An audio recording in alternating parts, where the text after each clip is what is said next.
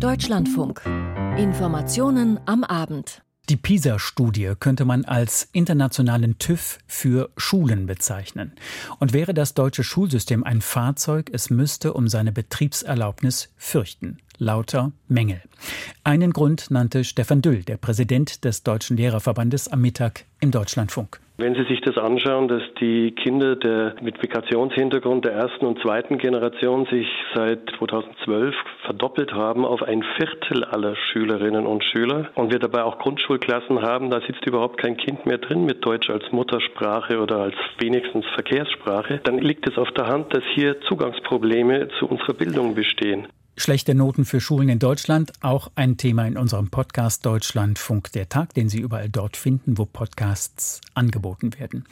Außerdem in diesen Informationen am Abend, die Bundesregierung ringt weiterhin um den Haushalt und wir berichten über die Lage im Nahen Osten. Im Hintergrund ab 18.40 Uhr Flüssiggas aus den USA, ein Geschäft mit vielen Verlierern. Die internationale Leistungsstudie PISA bescheinigt Schülerinnen und Schülern hierzulande ungenügende Lernleistungen. So schlecht hat Deutschland noch nie abgeschnitten. Vor allem in den Fächern Mathematik, in den Naturwissenschaften und bei der Lesekompetenz.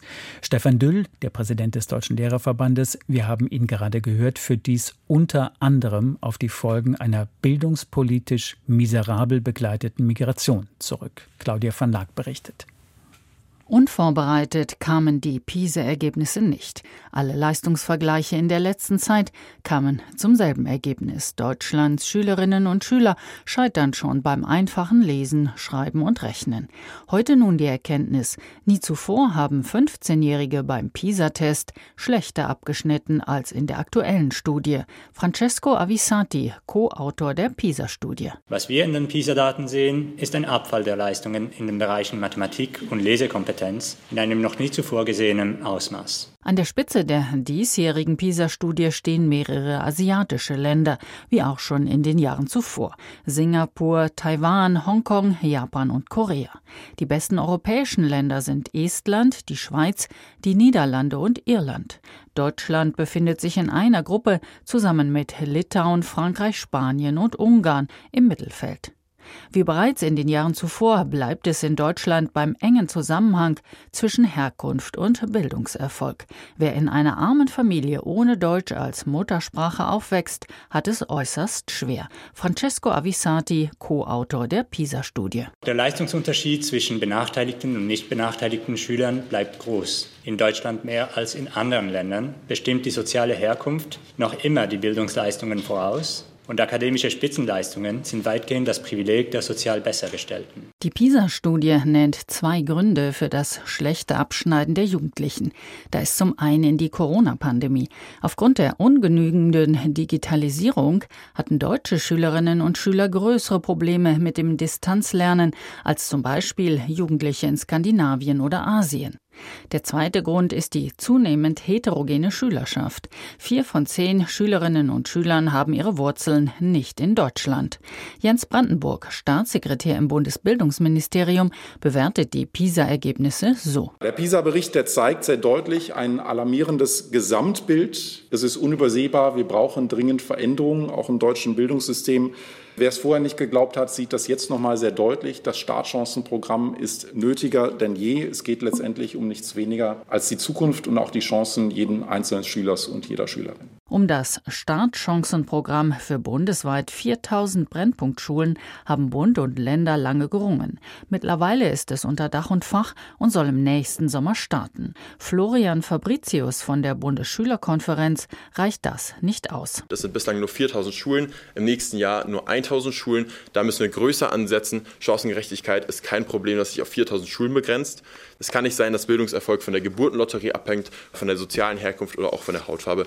Das können wir nicht tolerieren. Die Gewerkschaften machen in erster Linie den Lehrkräftemangel für das schlechte Abschneiden der Schülerinnen und Schüler verantwortlich. Das PISA-Ergebnis sei nicht ernüchternd, sondern erschütternd, sagte die Vorsitzende der GEW Maike Finnern und bilanzierte Demokratie ist das Versprechen in die Bildung der Bevölkerung. Und wenn es uns nicht gelingt, allen Kindern und Jugendlichen gleiche Bildungschancen zu ermöglichen, gefährden wir unsere Demokratie. Claudia van Laak berichtete und um 19.05 Uhr hören Sie in diesem Programm dazu einen Kommentar unseres Bildungsexperten Armin Himmelrath.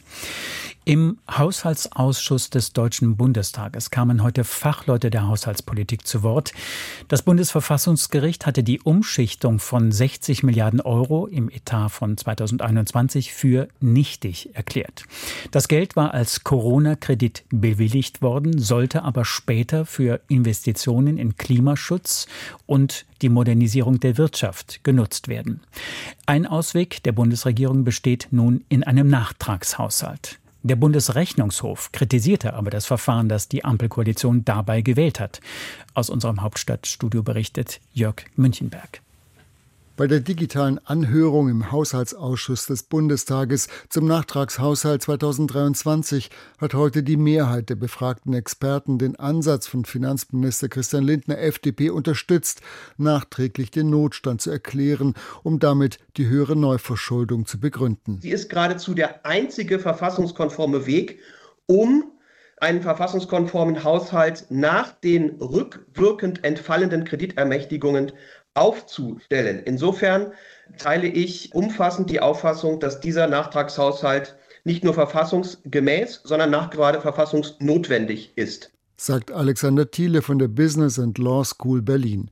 Hintergrund der Maßnahme ist die Entscheidung des Bundesverfassungsgerichts vom 15. November zum Umgang mit der Schuldenbremse. Demnach dürfen auch kreditfinanzierte Mittel aus Sondervermögen nicht über mehrere Jahre verteilt genutzt werden. Deshalb musste der Finanzminister rund 45 Milliarden Euro, die aus dem Wirtschafts- und Stabilisierungsfonds sowie dem Sonderfonds A Hochwasser abgeflossen waren, in den regulären Haushalt umbuchen, über eine höhere Neuverschuldung und unter Aussetzung der Schuldenbremse.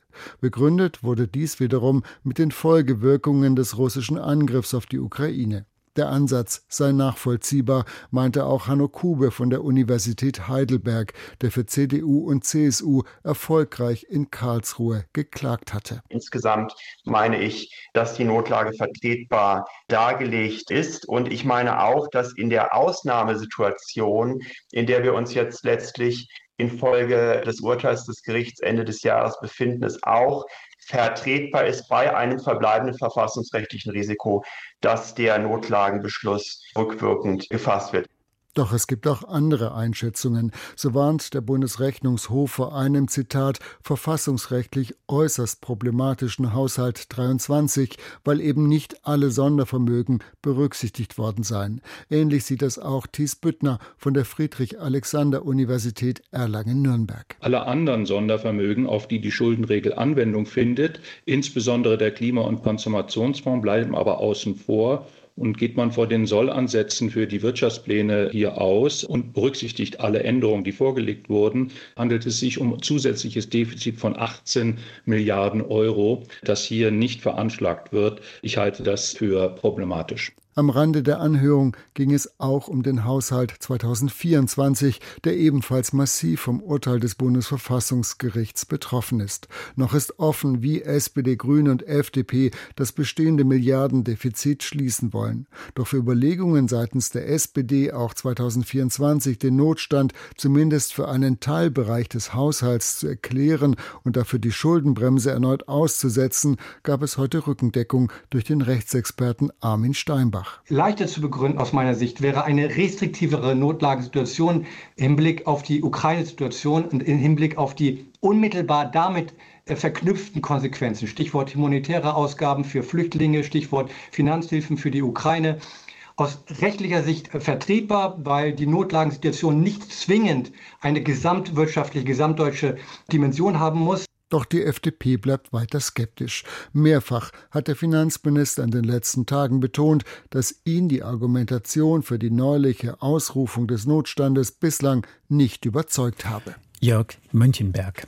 Die Diskussion über das Bürgergeld wird inzwischen auch innerhalb der CDU ausgetragen. Christian Bäumler, stellvertretender Bundesvorsitzender des Arbeitnehmerflügels CDA, kritisiert die Parteiführung. Die Forderung von Parteichef Friedrich Merz nach einer Aussetzung der Bürgergelderhöhung verunsichere nur die Menschen und stabilisiere nicht die Wirtschaft, meinte Bäumler. Innerhalb der Bundesregierung hatte auch die FDP eine Erhöhung um 12 Prozent kritisiert. Die Liberalen befürchten, dass sich dadurch Arbeit im Niedriglohnsektor nicht mehr lohne. Volker Fintermann. Aus den Reihen der FDP und der Union gibt es weiterhin gewichtige Stimmen, die Änderungen beim Bürgergeld einfordern. Die FDP verweist auf die inzwischen stark gesunkene Inflation und will das Bürgergeld deshalb neu berechnen. FDP-Fraktionschef Christian Dörr betonte gegenüber der Bild-Zeitung, er halte es weiterhin für richtig, im Zuge der Beratungen über den Haushalt auch über die Berechnung des Bürgergelds zu sprechen. Deshalb müsse jetzt genau geprüft werden, ob mit der alten Berechnungsmethode das Lohnabstandsgebot auch wirklich gewahrt werden könne. Wer arbeite, müsse immer mehr Geld übrig haben als jemand, der das nicht tue, sagte der FDP-Politiker. Unterstützung bekommt Dürr am Morgen im Deutschlandfunk vom CDU-Generalsekretär Carsten Linnemann. Für ihn hat Herr Dürr von der FDP völlig recht. Die Berechnungsmethode ist falsch. Im Sommer ging man davon aus, dass die Inflationsrate hoch bleibt, nämlich bei 10 Prozent. Und wir haben heute 3 Prozent. Das passt hinten und vorne nicht und darüber müssen wir reden. Dem widerspricht jedoch prompt Helena Steinhaus im Deutschlandfunk, die Gründerin des Sozialverbands Sanktionsfrei e.V., weil man die bevorstehende Anhebung des Bürgergelds nicht so einfach fortschreiben könne. Das ist ja eine Momentaufnahme und außerdem die sogenannten regelbedarfsrelevanten Posten, die es im Bürgergeld gibt, die sind wesentlich stärker von der Inflation betroffen als der Durchschnitt. Da reden wir nämlich vor allem von Lebensmitteln und die sind fast 30 Prozent höher also die Kosten für Lebensmittel. Von daher ist das überhaupt kein Argument. Das ist einfach ja, eine schlechte Rechnung. Und auch für den Verfassungsrechter Joachim Wieland ist klar, dass das Bürgergeld sich nicht wirklich zum Sparen eignet. Viel Spielraum besteht da nicht, weil die Inflation im letzten Jahr schon weit fortgeschritten war, bevor man das Bürgergeld angepasst hat. Und in diesem Jahr wird da ein gewisser Nachholeffekt nachvollzogen.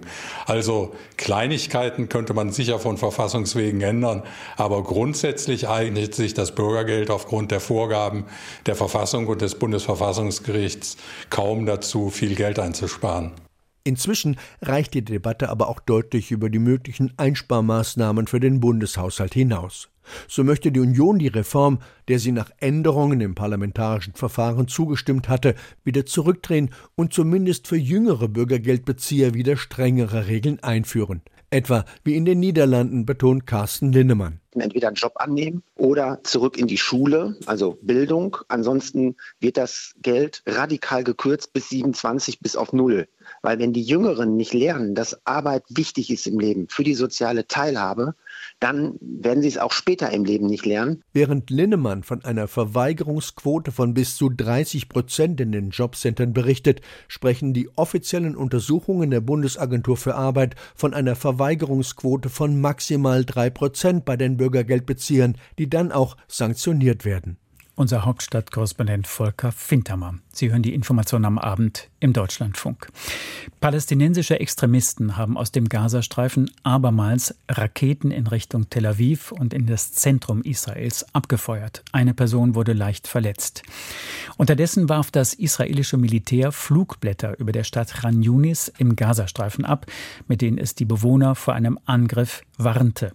Die Stadt liegt im Süden des Gazastreifens, den Israel inzwischen verstärkt angreift, nachdem es den nördlichen Teil des Küstengebiets weitgehend unter seine Kontrolle gebracht hat. Die Lage im Gazastreifen wird nach den Worten des Gesandten der Weltgesundheitsorganisation für die palästinensischen Gebiete Peperkorn von Stunde zu Stunde schlimmer. Julio Segador. Erneut bestimmen Flüchtlingsströme die Straßen im Gazastreifen.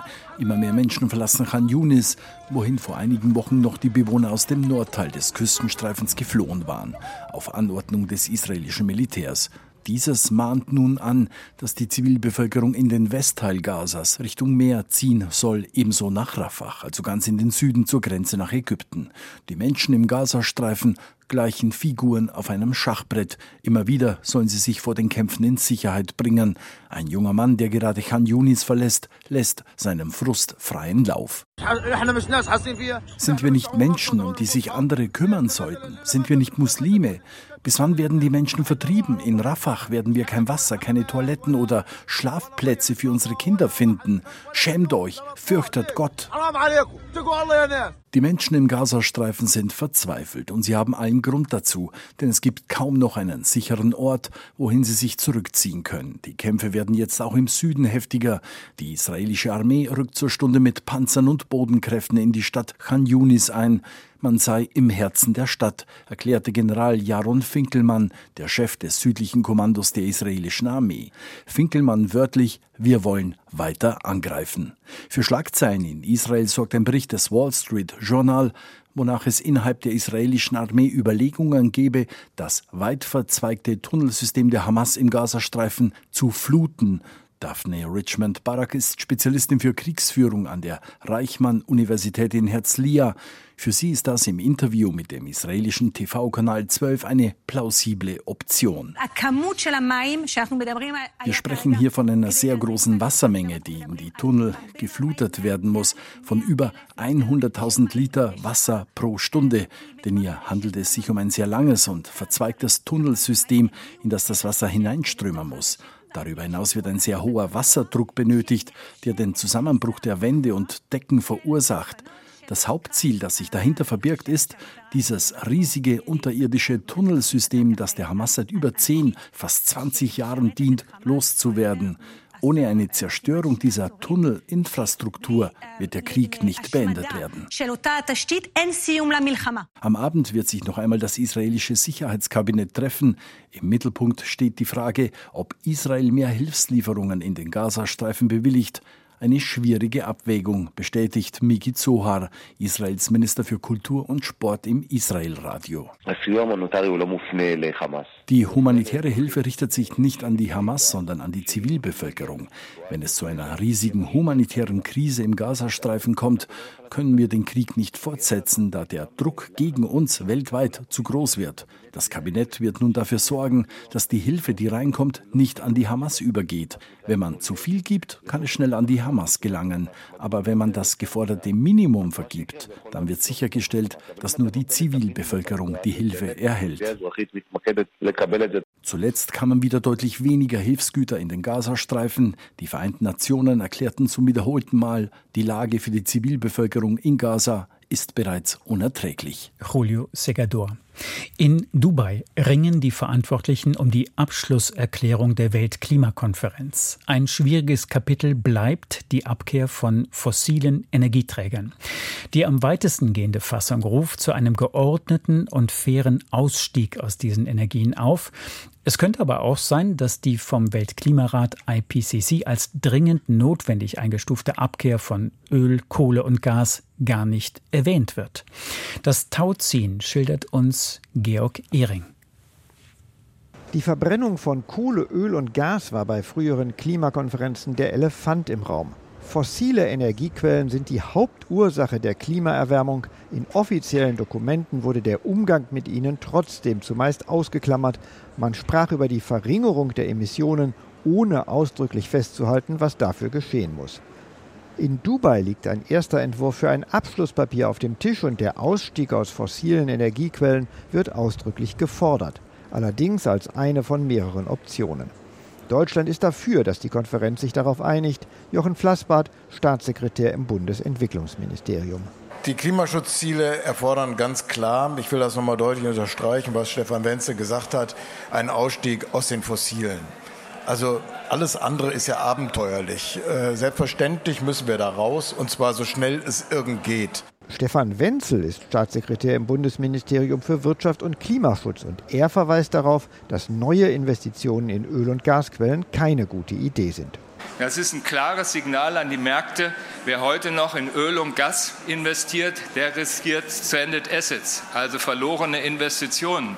Der riskiert, dass sein Geld am Ende weg ist. Wie das Abschlusspapier in der nächsten Woche tatsächlich aussehen wird, das entscheidet sich allerdings erst zum Schluss.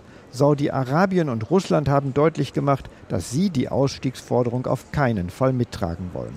Der Gastgeber Vereinigte Arabische Emirate dürfte ebenfalls Bedenken haben. Schließlich will das Land die Ölförderung in den nächsten Jahren stark steigern. Konferenzpräsident Ahmed Al-Jabr hatte sich gestern nach längerem Zögern hinter die Ausstiegsforderung gestellt. Weniger strittig ist ein Aufruf, erneuerbare Energien wie Sonne und Wind zu stärken. Bis 2030 soll ihr Volumen verdreifacht werden. Dies fordert eine große Gruppe von Ländern, sagt Stefan Wenzel. 120 Staaten sind zwei Drittel der Staaten der Erdgemeinschaft. Es fehlen noch ein paar. Und es wird die Aufgabe der nächsten Tage sein, am Ende zu einem Dokument zu kommen, wo sich alle Staaten der Erde auf diese Ziele verpflichten. Wir wollen, dass das am Ende legal binding wird, also völkerrechtlich auch verpflichtend. Umweltschützer reagieren erfreut auf die Dynamik, die sich gerade in Dubai entwickelt. Jasmin Duregger von Greenpeace Österreich. Das ist auf jeden Fall ein Durchbruch. Es wird darüber verhandelt als eine der Optionen. Derzeit ist die Welt noch längst nicht auf Kurs, die Klimaziele des Pariser Abkommens einzuhalten. Wenn alle Staaten tun, was sie zugesagt haben, dann resultiert daraus immer noch eine Erwärmung um etwa zweieinhalb Grad, so der Climate Action Tracker, ein Forschungsverbund, der Klimazusagen und Emissionsdaten in Temperaturerhöhungen umrechnet. Bill Hare vom Institut Climate Analytics verweist darauf, dass viele Länder nach wie vor auf fossile Energiequellen setzen. Die USA wollen ihre Flüssigerdgasproduktion erheblich erhöhen. Australien will seine Exporte hier um mehr als 10 Prozent steigern und auch mehr Kohle exportieren. Die Vereinigten Arabischen Emirate wollen ihre Ölproduktion bis 2030 sogar um 40 Prozent steigern. Dazu kommen Saudi-Arabien und andere. Das alles geht in die falsche Richtung. Georg Ehring. Treffen der Innenministerinnen und Minister der Europäischen Union in Brüssel. Nach dem tödlichen Messerangriff auf einen deutschen Touristen in Paris warnt Nancy Faeser vor der Gefahr weiterer islamistischer Anschläge. Die Bundesinnenministerin sieht daneben die EU-Asylreform kurz vor der Einigung. Gegenwärtig stimmen sich der EU-Ministerrat, das EU-Parlament und die EU-Kommission über die geplanten Änderungen ab. Unsere Europakorrespondentin Caroline Born berichtet. Es ist das letzte offizielle Treffen in diesem Jahr, bei dem es für die Innenminister noch viel zu tun gibt, wie die Reform des gemeinsamen Asylsystems. Spanien verhandelt als EU-Ratspräsidentschaft stellvertretend für alle Länder mit dem EU-Parlament und der Kommission. Aber ja un trilogo, el trilogo jumbo vom spanischen Innenminister Grande Malasca gibt es einen Wasserstand für die Kollegen, bevor am Donnerstag ein großer Verhandlungstag angesetzt ist, ein sogenannter Jumbo-Trilog. Hinter den Kulissen verrät ein EU-Diplomat, man arbeitet Tag und Nacht an einem Durchbruch. Anfang Juni hatten sich die Innenminister geeinigt und stets betont, nun nicht mehr auf das EU-Parlament zugehen zu können, weil der Kompromiss unter den Ländern sonst wackeln würde. Streitpunkte sind unter anderem die Verteilung der Asylbewerber und ob das beschleunigte Verfahren, das Migranten künftig bereits an den Außengrenzen durchlaufen sollen, verpflichtend wird. Ich glaube, es wird an der einen oder anderen Stelle ähm, auch Erfolge für das Europäische Parlament geben und auch im Sinne von Deutschland, dass wir humanitäre Standards dort einziehen. Die deutsche Innenministerin ist näher an der Position des Parlaments, hofft auf Ausnahmen für Kinder und Jugendliche für die Grenzverfahren, während derer die Menschen interniert werden müssen. In Brüssel gibt man sich optimistisch, dass eine Einigung noch vor Weihnachten gelingen könnte. Falls nicht, übernimmt Belgien als nächstes die Ratspräsidentschaft und wird auf ein Ergebnis drängen, bevor im Juni ein neues Parlament gewählt wird. Wir brauchen einen besseren Außengrenzschutz mit dem wir unterscheiden zwischen denen, die vor Krieg und Vertreibung fliehen und solchen, die kein Recht haben, in Europa zu bleiben, sagt Belgiens zuständige Staatssekretärin de Moor. Sie will nicht nur das Asylsystem, sondern auch Schengen reformieren, das System der offenen Grenzen innerhalb der EU. Seit Jahren wollen Rumänien und Bulgarien beitreten, doch die Niederlande blockiert den Beitritt Bulgariens. Österreich ist gegen die Aufnahme beider Länder. Denn Innenminister Karner ist der Ansicht, dass Schengen besser werden muss und nicht größer. Und in Wahrheit war Schengen noch nie so klein, wie Schengen aktuell ist. Innerhalb der Europäischen Union, innerhalb des Schengen-Raums gibt es so viele Binnengrenzkontrollen wie noch nie. Sorge bereitet den EU-Innenministern die wachsende Terrorgefahr. Die zuständige Kommissarin Johansson spricht von einem hohen Risiko für Anschläge während der kommenden Feiertage und kündigt zusätzliche 30 Millionen für den Schutz unter anderem von Gotteshäusern an. Für Ministerin Faeser zeigt das jüngste Attentat in Paris, wie akut und wie ernst die Gefahr durch islamistischen Terrorismus derzeit in der EU ist. Nicht nur in Deutschland, sondern eben auch in allen Nachbarstaaten. Und äh, der Krieg in Gaza und der Terror der Hamas verschärft eben diese Lage. Über die islamistische Bedrohung hat sich Faeser bereits vor dem Treffen mit Frankreich, Belgien, Schweden, Österreich und Spanien ausgetauscht. Caroline Born berichtete. Beim EU-Gipfel möchten die Staats- und Regierungschefs in der kommenden Woche weitreichende Entscheidungen zugunsten einer künftigen Mitgliedschaft der Ukraine treffen. Davor warnt nun der ungarische Ministerpräsident Orban, Andreas Meyer-Feist. Viktor Orban schreibt in seinem Brief an EU-Ratspräsident Charles Michel, ich fordere Sie mit allem Respekt auf, über diese Angelegenheit nicht zu entscheiden. Sowohl das Thema Beitrittsverhandlungen für die Ukraine als auch eine 50 Milliarden Euro Hilfe für das von Russland angegriffene Land sollen von der Tagesordnung des Dezembergipfels verschwinden. Dass Orban, der gute Kontakte zu Russlands Präsident Putin unterhält, seine EU-kritischen Botschaften gerne in Briefe verpackt, ist nicht neu. Wohl aber die Beharrlichkeit rund eine Woche vor dem Gipfel, bei dem es auch um andere wichtige Dinge gehen soll, die auch gefährdet wären. Nun soll ausgelotet werden, ob die EU Orban umstimmen kann. Verhandlungsmasse könnten EU-Finanzhilfen für Ungarn sein. Aber Orban hat schon klargemacht, dass sein Land diese noch gesperrten EU-Gelder auch ohne weitere Gegenleistungen haben will. Andreas Meyer-Feist berichtete. Der mit Haftbefehl gesuchte russische Machthaber Putin hat Lettlands Umgang mit einem Teil der russischen Bevölkerung kritisiert. Der mutmaßliche Kriegsverbrecher, der in seinem Land die Menschen- und Bürgerrechte weitgehend eingeschränkt oder ganz abgeschafft hat, sprach von einer schweinischen Behandlung. In Lettland leben rund 1,8 Millionen Menschen. Jeder vierte ist russischer Herkunft. Viele Russen sind aber nicht lettische Staatsbürger, sondern haben einen Status Status als Nichtbürger. Unter dem Einfluss des völkerrechtswidrigen russischen Angriffskrieges gegen die Ukraine hatte Lettland, Lettland für diese Nichtbürger Sprachtests eingeführt und mit dem Entzug der Aufenthaltserlaubnis gedroht. Jürgen Buch berichtet. Es ist kein aggressiver Tonfall, mit dem der russische Präsident Wladimir Putin Lettland kritisiert, doch manche könnten es als Drohung verstehen, was er in Moskau auf einer Sitzung des Rates für die Entwicklung der Zivilgesellschaft und der Menschenrechte gesagt hat. Ich glaube nicht, dass das Glück in die Häuser derjenigen kommt, die so eine Politik verfolgen. Wenn sie so eine Politik gegenüber Menschen betreiben, die in diesem oder jenem Land leben wollten, dort arbeiteten, diesem Land Vorteile verschafften und jetzt wie Schweine behandelt werden, dann werden sie am Ende selbst solche Schweinereien erleben innerhalb ihrer Länder. Was Putin meint? In Lettland spricht ein großer Teil der etwa 1,8 Millionen Einwohner Russisch als Muttersprache. Ungefähr ein Viertel der Menschen in Lettland sind ethnisch gesehen Russen, aber nur etwa die Hälfte davon hat die lettische Staatsbürgerschaft. Die meisten anderen, also etwa 180.000, haben einen besonderen Status. Sie sind nicht staatenlos, sondern sogenannte Nichtbürger Lettlands. Die mögliche Drohung?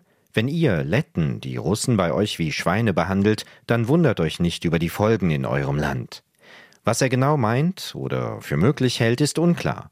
Politische Auseinandersetzungen innerhalb Lettlands, eine Protestwelle der Russen im Land, Szenarien wie im ukrainischen Donbass, wo Russland mit der Begründung intervenierte, Russen schützen zu müssen, das ließ Putin offen. Die meisten Russen in Lettland sind in der sowjetischen Zeit dorthin gekommen oder nach dem Ende der Sowjetunion in Lettland geboren worden. Sie haben auf nationaler Ebene kein Wahlrecht und dürfen nicht im Staatsdienst arbeiten. Sie haben aber ein ständiges Aufenthalts- und Arbeitsrecht. Sie können mit ihrem speziellen Pass im gesamten Schengen-Raum reisen, ebenso ohne Visum nach Russland fahren. Und natürlich können sie die lettische Staatsbürgerschaft beantragen und haben dann alle politischen Rechte im Land. Jürgen Buch. Bei einem irrtümlichen Angriff des Militärs auf eine religiöse Feier sind in Nigeria mehr als 80 Zivilisten getötet worden. Stefan Ehl Eilert. Entsprechende Berichte von Dorfbewohnern hat der Gouverneur des Bundesstaates Kaduna in Nigeria bestätigt. Bei einem Fest seien viele muslimische Gläubige versehentlich getötet und andere verletzt worden, teilte er mit. Der Fehlschlag ereignete sich bereits am Sonntagabend. Mindestens 85 Menschen sollen dabei ums Leben gekommen sein. Andere Quellen schätzen, dass es sogar 120 Tote gab. Die Armee sprach von einem Routineeinsatz, bei dem ungewollt Mitglieder der Gemeinschaft in Mitleidenschaft gezogen worden seien. Der zuständige Gouverneur kündigte eine Untersuchung des Vorfalls an. Nigerias Streitkräfte gehen seit einiger Zeit verstärkt mit Luftangriffen gegen die Bandenkriminalität im Nordwesten des Landes vor. Stefan Ehlert. Die Information am Abend mit Christoph Heinemann. Weitere Berichte ab 23.10 Uhr in unserer Sendung Das war der Tag. Und seit 17 Uhr steht unser Podcast Der Tag online zu finden auf deutschlandfunk.de, unserer Audiothek-App und überall dort, wo Podcasts angeboten werden. Der Technik, der Redaktion und Ihnen danke.